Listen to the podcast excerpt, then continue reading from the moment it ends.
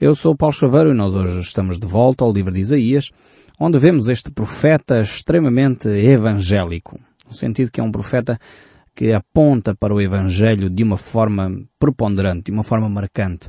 E ele fala acerca da pessoa de Jesus Cristo com todas as letras. Fala acerca da pessoa de Jesus Cristo com toda a clareza. Nós estamos aqui num capítulo tremendo, este capítulo 55 do livro de Isaías, onde no último programa já recomendei várias vezes que sublinhasse alguns textos fundamentais deste capítulo 55, marcasse nas suas escrituras, na sua Bíblia, referências tremendas que este capítulo 55 tem, mas no fundo, como vocês já sabem, vamos conhecendo um pouquinho ao longo destes anos que estamos juntos aqui na rádio a fazer este programa diário. Eh, de facto, eu acho que todos os livros, todos os capítulos da Bíblia são fantásticos, são tremendos, porque são a palavra de Deus para nós. E todos eles têm lições eh, incríveis para o nosso dia a dia. Por isso não me levem a mal se eu digo mais uma vez que este capítulo 55 é, é um capítulo fantástico, de facto. E estou a dizê-lo com sinceridade no meu coração, porque eu acho mesmo isto.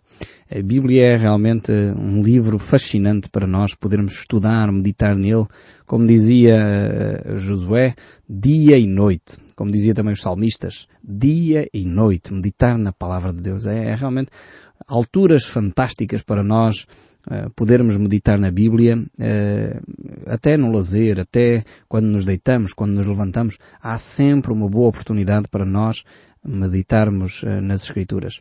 Há pouco tempo estava com um grupo de amigos a praticar desporto Uh, e surgiu uma, uma situação caricata e exatamente aí deu para meditar num texto bíblico. Estávamos a fazer um pequeno torneio de ténis com os amigos e alguém tinha ganho esse torneio. E a pessoa estava toda contente porque tinha ganho, eh, aliás, um jogo desse torneio. E ia jogar agora a seguir com uma outra pessoa que era um pouco mais fraca em termos de, de, de, de jogar ao ténis uh, com, com esse primeiro indivíduo. Uh, e foi uma oportunidade para meditar num texto bíblico que diz que o orgulho precede a queda. E falei desse texto bíblico àquele grupo e as pessoas, enfim, brincaram muito com essa situação.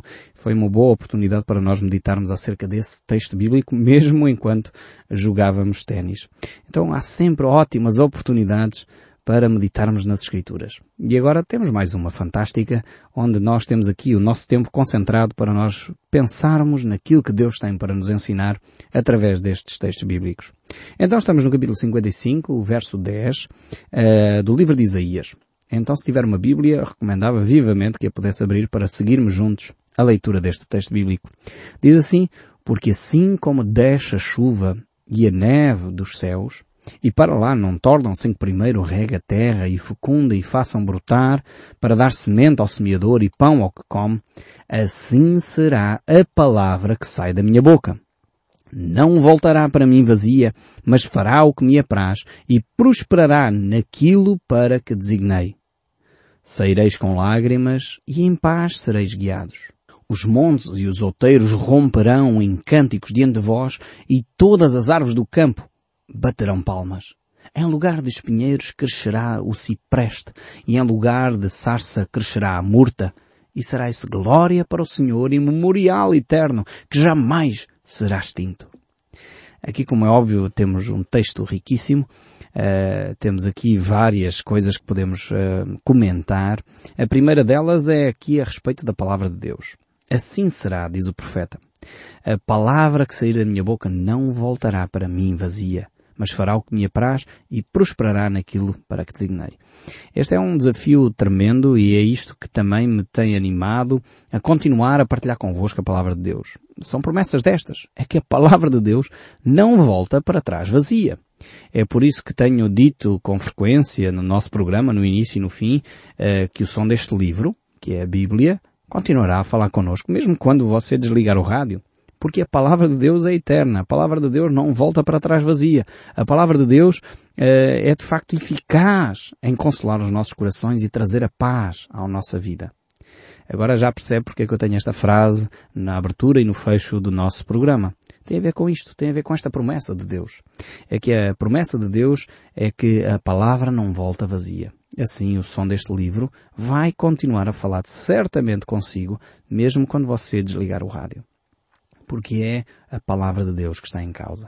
Então ela é lançada, é como uma semente. A palavra de Deus é várias vezes comparada a uma semente. E quando nós lemos aqui os textos bíblicos, eh, no fundo estamos a lançar algumas sementes na sua vida. Sementes que nem sempre germinarão de imediato, não darão logo fruto poucos minutos depois, mas muitas vezes darão fruto a médio e longo prazo. Assim como quando nós semeamos qualquer coisa, temos que esperar 3, 4, 5 meses, às vezes anos, para que uma determinada árvore dê fruto, assim é a palavra de Deus. Em algumas vidas, esta semente cai e dá logo fruto. Poucas semanas depois estamos a ver o fruto na vida de determinadas pessoas. E alguns relatos têm-nos chegado que nos animam profundamente a continuar a semear esta palavra, uh, que manifesta isso mesmo. Vidas estão a ser transformadas. Maridos que estão a ser mais carinhosos. Mulheres que estão a ser mais submissas e obedientes aos seus maridos. Mulheres que estão a ser mais carinhosas para com os seus maridos. Uh, pessoas que passaram, uh, deixaram de ser arrogantes para passar a ser humildes. Isto está a acontecer no nosso país. E isto é fruto do semearmos a palavra de Deus. E realmente é riquíssimo este texto aqui. A palavra de Deus não volta para trás, vazia. É uma benção podermos perceber que estas sementes da palavra de Deus uh, estão acessíveis neste momento a milhares e milhares de portugueses espalhados pelo nosso país inteiro uh, através do programa O Som do Livro. E sinceramente eu estou uh, ainda alegre por ver aquilo que Deus vai continuar a fazer na vossa vida. É algo tremendo. Eh, este público tem sido, de facto, um público muito, muito interessante. Vocês têm sido muito carinhosos também para connosco, as mensagens que nos encorajam a continuar a desenvolver este trabalho aqui de semearmos esta palavra nos vossos corações. Depois temos aqui uh, mais uh, metáforas que este profeta Isaías traz para nós refletirmos. Uma delas é os montes e os outeiros romperão em cânticos diante de vós e todas as árvores do campo baterão palmas. É óbvio que aqui não se está a falar uh, literalmente, não se está aqui a descrever uma cena literal em que as árvores estão a bater palmas, os montes e os outeiros estão a cantar. É óbvio que aqui estamos a, está-se a falar de uma metáfora uh, e por isso às vezes a dificuldade das pessoas perceberem bem as escrituras é que nem sempre entendem as metáforas, nem sempre entendem uh, os, os estilos que estão a ser utilizados e depois confundem as coisas. Então aqui está a falar no fundo da alegria, a alegria uh, que é transportada para o coração daqueles que ouvem esta mesma palavra. Na alegria que é transportada para os corações também daqueles que transmitem a própria boa nova, aqueles que semeiam esta mesma palavra. É esta alegria que inunda o nosso coração. E o nome de quem deve ser glorificado não é o nome da igreja A, B ou C, da comunidade religiosa A, B ou C, mas o nome que deve ser glorificado é o nome de Jesus Cristo. E este é o nosso trabalho. É por isso que vocês sabem, algumas pessoas têm nos telefonado, escrito, a perguntar, mas qual é a vossa igreja? O mais importante não é a igreja. A igreja visita aquela que está mais perto da sua casa. Aquela que é de facto uma igreja onde a palavra de Deus é ensinada com propriedade, responsabilidade, onde a palavra de Deus é ensinada sério, mesmo com o conceito sério daquilo que está a ser transmitido. Então visite a comunidade religiosa mais perto da sua casa, onde a palavra de Deus é ensinada com essa, com estas características. Mas o mais importante é glorificar o nome de Cristo. E não tanto o grupo A, B ou C, se é católico, evangélico, protestante, ou outro, outro grupo cristão. Uh, o mais importante não é isso. O mais importante é glorificar o nome de Cristo. Pelo ensino das Escrituras, pelo ensino de toda a Bíblia, desta semente que produz fruto no coração daqueles que a ouvem. Então este é o ensino bíblico que nós queremos transmitir e é por isso que vocês sabem que não temos divulgado uh, igrejas aqui no nosso programa. Porque não é esse o objetivo. O objetivo é glorificar o nome de Cristo e aqueles que são cristãos e se identificam com a mensagem de Jesus Cristo e segundo as estatísticas dizem no nosso país que são 98% da nossa população, eu gostaria que fosse na realidade esses 98%, mas ainda estamos longe de lá chegar. Mas no entanto, uh, esses 98% que se identificam como cristãos que vivam Vivam o cristianismo de acordo com os ensinos de Cristo. E quando nós chegarmos, eu diria já com números otimistas, a 50% de cristãos a viver dentro dos padrões de Deus, eu creio que o nosso país sofria a maior revolução que alguma vez esta nação viu. seria uma revolução bem maior do que o 5 de outubro, seria uma revolução bem maior que o 25 de abril, seria uma revolução que iria mexer com o âmago da nação, iria mexer com os valores sobre os quais muitas das coisas do nosso país têm sido realizadas, iria mexer com os nossos sentimentos. O fadismo desapareceria no sentido não da música que é bonita, não tem a ver com a música, mas essa atitude fatalista para com a vida desapareceria. Essa atitude negativista, pessimista que nós temos desapareceria porque Cristo traria a paz ao nosso coração. E eu espero sinceramente que o nosso país possa viver esta realidade. E é por isso que me animo a continuar a partilhar convosco esta mensagem do Evangelho é que ela pode alcançar o nosso país. Aliás, tem alcançado milhares e milhares de pessoas nesta nação diariamente estão a ouvir este, este programa. E a minha expectativa é que essas milhares e milhares de pessoas que ouvem diariamente possam contagiar outros ouvir a verdade, porque a verdade os libertará, diz a palavra de Deus.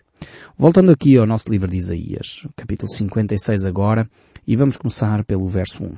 Portanto, terminamos o capítulo 55, vamos passar ao capítulo 56 do livro de Isaías, verso 1. Diz assim, Assim diz o Senhor, mantendo o juízo e farei justiça, porque a minha salvação está prestes a vir e a minha justiça prestes a manifestar-se. Eis aqui um clamor por justiça e todos estamos a almejar um tempo em que realmente a justiça seja estabelecida na terra de uma forma efetiva e eficaz. E o nosso país precisa desesperadamente de trabalhar nesta área. É curioso ver que os países mais corruptos uh, no mundo são aqueles que optaram por uma religiosidade formal. Isto é um facto. Olhe para Portugal, na Europa, Portugal, Espanha e Itália, e olhe para a América Latina e verifique uh, os países mais corruptos que nós temos conhecimento são países que optaram por uma religiosidade formal. Nós precisamos da religiosidade espiritual. Religiosidade que tem a ver com a verdade, com o âmago de cada um de nós. Em assumir, não, ah, eu nasci cristão, eu sou cristão e isso não faz diferença nenhuma na minha vida. Eu, eu quase preferia que as pessoas dissessem, eu sou ateu. Eu não, não sigo religião nenhuma, não sou nada. Agora, eu sou cristão, mas depois não conheço o que Cristo diz. Muitos até vão à missa, mas não conhecem o que Cristo diz. Não levam a Bíblia, não estudam a Bíblia. Muitos até vão à igreja evangélica, mas não conhecem a Bíblia. Precisamos realmente conhecer as Escrituras e viver essas Escrituras diariamente. Ser coerentes, no fundo. E se a Bíblia diz para não mentir, eu não vou mentir. Se a Bíblia diz para não ser corrupto, não vou ser corrupto. É estranho que num país que se diz 98% de cristãos, somos um dos países mais corruptos da Europa. É estranho que 98% da população se diz cristão, e é onde mais mulheres morrem por violência doméstica. É estranho que dizemos que somos 98% cristãos e é um, um dos países onde a taxa de alcoolismo é imensa na nossa nação. Alguma coisa não vai bem neste mundo. Alguma coisa não vai bem no nosso país. Precisamos de reformular a nossa, a nossa verdade. Precisamos reformular aquilo que é o nosso conceito de vida cristã. E ele encontra-se escrito nas páginas da Bíblia. Precisamos desta justiça que nós acabamos de ver aqui no verso 1 do capítulo 56. E a Bíblia nos desafia a viver em justiça. Bem-aventurados são aqueles que têm fome e sede de justiça. Precisamos de voltar a ter essa atitude. Uma atitude em que me implica com o vizinho.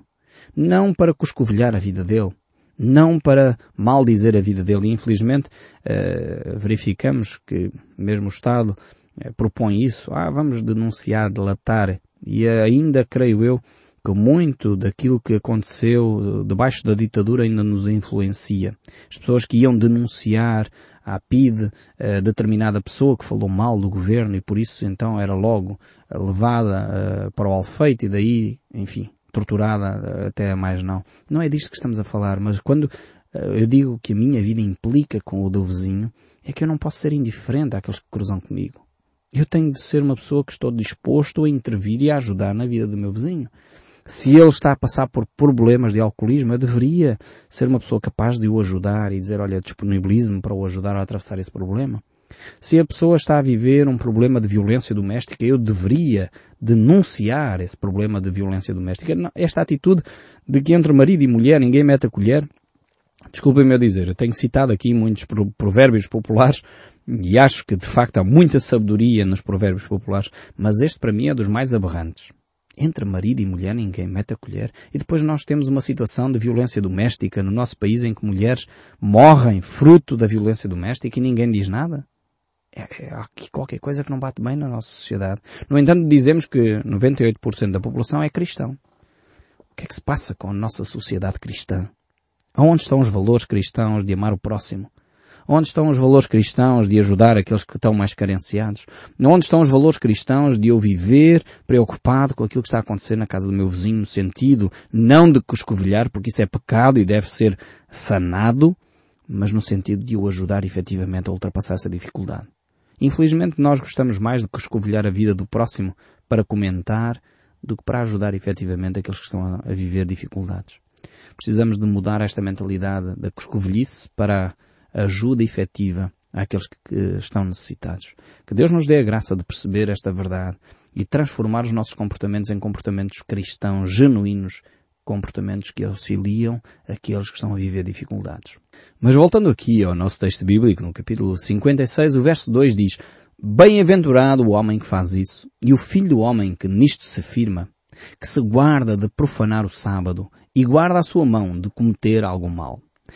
Temos aqui então a recomendação. Portanto, primeiro, eh, devemos firmar a nossa vida pela justiça. No fundo está ligado este verso 1 ao verso, eh, aliás, este verso 2 ao verso 1 e uh, vemos aqui o firmar a nossa vida na justiça. E em segundo lugar, ter comportamentos que são saudáveis. Uh, isto é o que estou a traduzir, o que está aqui escrito no verso 2. Primeiro comportamento saudável é descansar. Aqui temos o texto bíblico a desafiar-nos a guardar o sábado. Esta ideia de guardar o sábado tem a ver com uma preocupação que Deus tem conhecendo o ser humano, foi Ele que o criou, saber que nós, no fundo, eh, somos eh, seres que precisam de descanso. E o stress faz mal à nossa saúde. Então Deus está a dizer, descansem.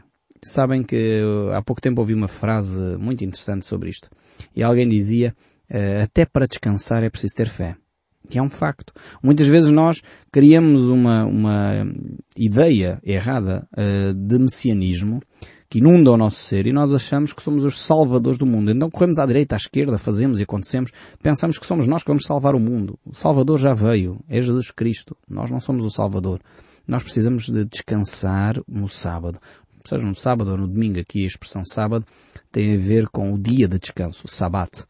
Uh, e devemos nós, cristãos, optamos por descansar no domingo porque ele é o dia em que Cristo Jesus ressuscitou. Então passou a ser o dia em que nós celebramos uh, o descanso, por um lado, mas ao mesmo tempo celebramos também uh, o dia do Senhor, o dia em que nos reunimos como cristãos para adorar a Deus.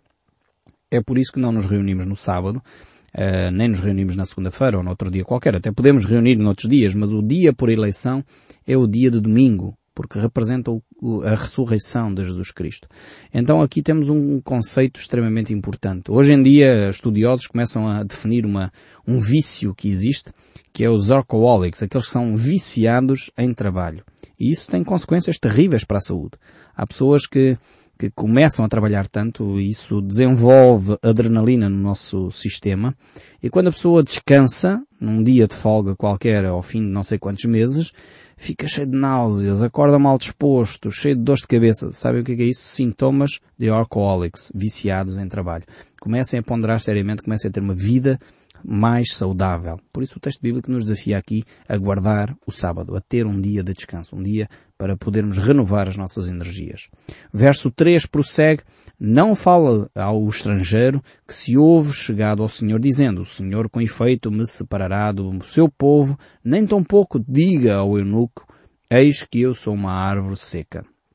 Aqui tem a ver este verso 3 com discriminação. Discriminação racial, e discriminação, uh, neste caso, sexual também, porque o eunuco era alguém que não era castrado, era um homem que era castrado e por isso não poderia ter uh, filhos. E aqui os judeus podiam chegar a esta atitude de dizer, ok, vocês não são do povo de Deus, vocês não são da raça escolhida, então são postos de lado. E no fundo, Deus está a condenar este tipo de atitude. Deus quer congregar, chamar a si todos aqueles uh, que muitas vezes até têm handicaps ou são, uh, enfim, foram tornados eunucos de alguma forma, e Deus chama a si todos os povos, todas as raças e nós não devemos, de facto, discriminar as pessoas por esse motivo. O verso 4 ainda prossegue a dizer, porque assim diz o Senhor aos eunucos que guardam os meus sábados, escolhem aquilo que me agrada e abraçam a aliança. Darei a minha casa e dentro dos meus muros um memorial e um nome melhor do que os filhos e as filhas. Um nome eterno darei a cada um deles, que nunca se apagará. Aqui temos uma descrição sobre aqueles que optam por estar solteiros. Aqui esta ideia da discriminação sexual tem a ver com isto, não a ver com opções sexuais. Não, a Bíblia claramente condena o pecado da homossexualidade, claramente condena o pecado do adultério, claramente condena o pecado da fornicação. A Bíblia é muito clara sobre a promiscuidade sexual. E infelizmente hoje eu risco-me eh, não tarda nada a receber um processo por ter falado desta maneira. Mas é um facto. A Bíblia declara isso. O facto de as pessoas hoje considerarem isso, eh, enfim, normal, não quer dizer que a Bíblia não condena o pecado. As pessoas hoje poderiam considerar normal roubar, tanta gente rouba, porque é que já não se fez uma lei para despenalizar e descriminalizar o roubo? Porque na realidade isso penaliza. Agora há determinadas coisas, determinados comportamentos que a Bíblia claramente manifesta que são errados. Isto não quer dizer que Deus discrimina as pessoas, não quer dizer que Deus uh, odeia essas pessoas. De forma alguma, Deus as ama, ao ponto de ter dado o seu amado filho por cada um de nós. Mas o que é pecado é pecado e tem de ser abandonado. Agora, o texto aqui está a falar dos eunucos, uh, e é preciso fazer atenção a isto, está a falar daquelas pessoas que permanecem solteiras. E hoje em dia podemos dizer que há pessoas nesse com esse tipo de atitudes, que optaram por ficar solteiros. E é disto aqui uh, que o texto bíblico está a se a referir. Não tem a ver com uma imposição de outros, tem a ver com uma, uma liberdade que a pessoa escolhe dizer eu continuo solteiro, muitos deles para servir a Deus, e dessa forma Deus diz que vai honrar esse compromisso que a pessoa fez. Então, ficar solteiro é uma opção que a pessoa deve fazer de uma forma consciente e não uma opção para poder ter vários parceiros sexuais. Isso o nosso povo chama de solteirões, não é? Não tem nada a ver com os eunucos que nós vemos aqui nas Escrituras. É um desejo que a pessoa tem de permanecer livre para servir ao Senhor. Continuando o texto bíblico, o verso 6 ainda nos diz, aos estrangeiros que se chegam ao Senhor para o servirem e para o amarem, o nome do Senhor, sendo deste modo servos meus, sim, todos os que guardam o sábado, não o profanando e abraçando a minha aliança, também os levarei ao meu santo monte e os alegrarei na minha casa de oração e os holocaustos e os seus sacrifícios serão aceitos no meu altar, porque a minha casa será chamada casa de oração para todos os povos. Foi desta forma que Jesus Cristo designou o local onde nós hoje nos reunimos para poder cultuar a Deus. E eu espero sinceramente que o som deste livro continue a falar consigo, mesmo depois de desligar o seu rádio. Até ao próximo programa e que Deus o abençoe ricamente.